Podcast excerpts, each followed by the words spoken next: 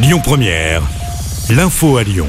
Bonjour à toutes et à tous. Dans l'actualité de ce lundi, l'Assemblée nationale étudie les deux motions de censure déposées vendredi. C'est la motion du groupe Lyot, le plus petit euh, de l'Assemblée qui a le plus de chances de passer de par son côté transpartisan, contrairement à celle du Rassemblement national.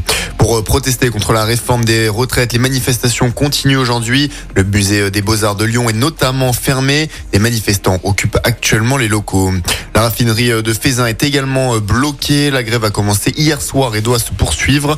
Plusieurs sites sont également bloqués en France, mais il n'y a pas de risque de pénurie de carburant pour le moment. Des grèves qui concernent aussi l'éducation nationale et notamment le lycée Robert Douaneau à Vaux-en-Velin. Des blocages qui interviennent durant les épreuves du bac qui ont lieu jusqu'à mercredi. Au total, ce sont 536 000 lycéens de terminale qui sont concernés. La SNCF est aussi euh, impactée puisque 4 TGV sur 5 et 2 tiers des TER circulent aujourd'hui. Une 14e journée de perturbation consécutive. Et puis, euh, si vous préférez prendre la voiture, attention à la M6 et la M7 au niveau du tunnel de Fourvière.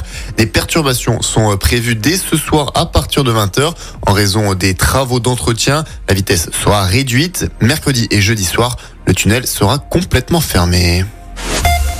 L'actualité, c'est aussi ce nouveau rapport du GIEC. Le groupe d'experts sur le climat alerte encore sur le changement climatique comme une menace pour le bien-être de l'humanité et la santé de la planète.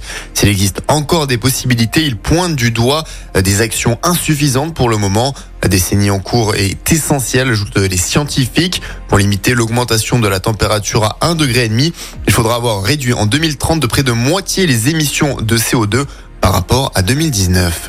Et puis retour dans le Rhône à Lyon un campement illégal a été euh, évacué en fin de matinée. Situé dans le 7e arrondissement, une soixantaine de personnes y vivaient illégalement sur un terrain au milieu des caravanes et d'habitations de fortune. Rendez-vous à l'hôtel de ville de Lyon à partir de 18h30. Une table ronde se tient sur l'Iran et plus particulièrement sur le mouvement de contestation qui secoue le pays depuis quelques mois. Femme, vie, liberté, quel espoir pour le peuple iranien? C'est le nom de ce rendez-vous. Le soulèvement populaire avait été provoqué en septembre dernier par la mort d'une jeune iranienne. Écoutez votre radio Lyon Première en direct sur l'application Lyon Première, lyonpremière.fr et bien sûr à Lyon sur 90.2 FM et en DAB+. Lyon Première